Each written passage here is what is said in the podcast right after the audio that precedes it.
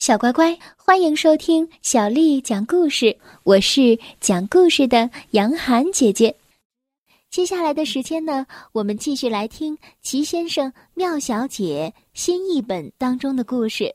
我们来听《固执小姐的故事》，作者是来自英国的罗杰·哈格里维斯，翻译叫做任蓉蓉，是由人民邮电出版社。为我们出版的《固执小姐》。固执小姐，就像你能想到的那样，非常的固执。她一旦做出决定，就没有改变的可能。如果她决定出门，那就一定要出门，哪怕外面正在下着倾盆大雨。一个星期天没有下雨。他决定坐公共汽车去强壮先生家。他为什么要去那儿呢？因为他已经把鸡蛋全吃完了。大家都知道，强壮先生家里总是有很多鸡蛋。这时候，一辆公共汽车进站了。好奇先生走了过来。作为一个好奇心超强的人，好奇先生忍不住问。你要去哪儿啊，固执小姐？固执小姐说：“我要去强壮先生家，可是这辆公共汽车到不了他家呀。”可是固执小姐还是上了这辆公共汽车。这辆公共汽车途经的地方真的不经过强壮先生的家，而固执小姐偏要坐这辆车。对于这种事情。你不用感到奇怪，那你想知道这辆公共汽车究竟去了哪里吗？这辆公共汽车啊，去了寒冷王国。这个国家实在是太冷了，那里的人一年到头都在感冒。只见固执小姐，她一边发抖，一边装出一副早就打算来到寒冷王国的样子。哦，多么迷人的地方啊！当然了，他根本就没有打算来这里。你知道他想去哪里吗？对吧？你是知道的。只见他一路跑着步，好让自己感到暖和一点儿。有个人突然打了个喷嚏，啊切！哦，是喷嚏先生。他提醒固执小姐：“如果我是你的话，我就不会啊切啊走这条路，路上全是病啊切。”固执小姐哼了一声说：“我想走哪条路就走哪条路。”然后她沿着那条路继续走。你能猜到后来怎么样了吗？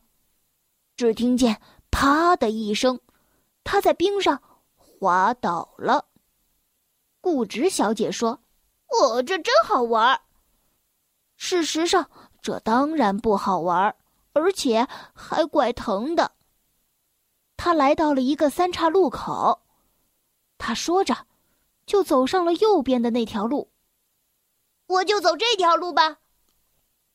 一条蠕虫从雪地里探出头来说。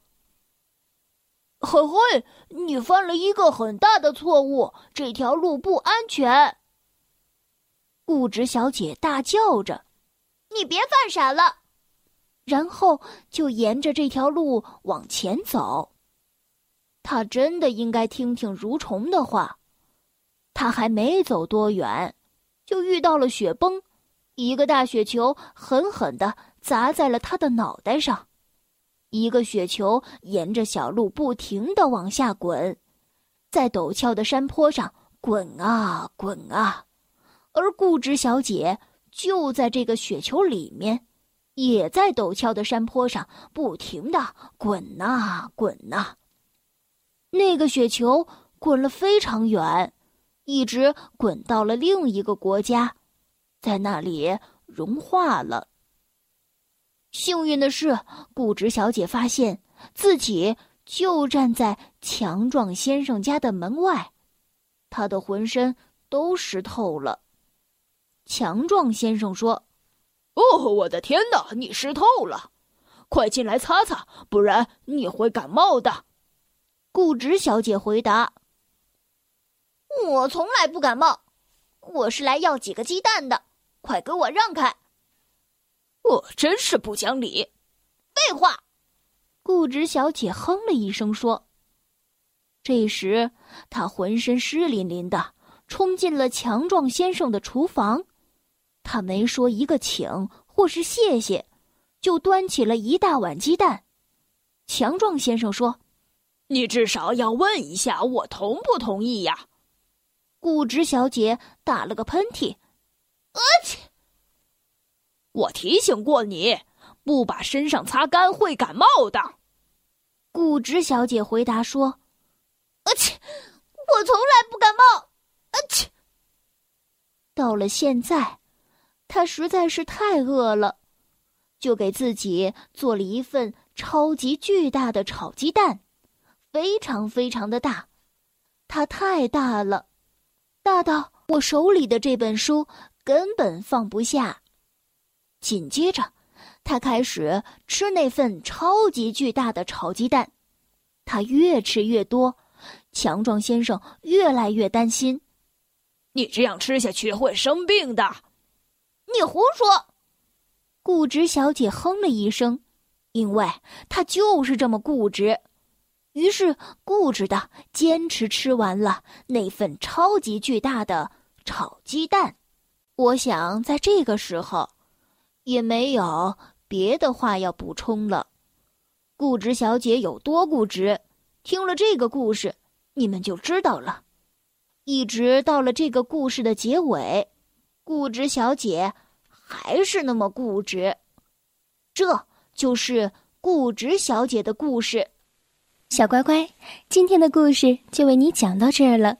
如果你想听到更多的中文或者是英文的原版故事，欢迎添加小丽的微信公众账号“爱读童书妈妈小丽”。接下来又到了我们读诗的时间了。今天为你读的这首诗是刘长卿写的《弹琴》。弹琴，刘长卿。零零七弦上，静听松风寒。古调虽自爱，今人多不弹。弹琴，刘长卿。零零七弦上，静听松风寒。古调虽自爱，今人。多不弹，弹琴，刘长卿。零零七弦上，静听松风寒。古调虽自爱，今人多不弹。小乖乖，晚安。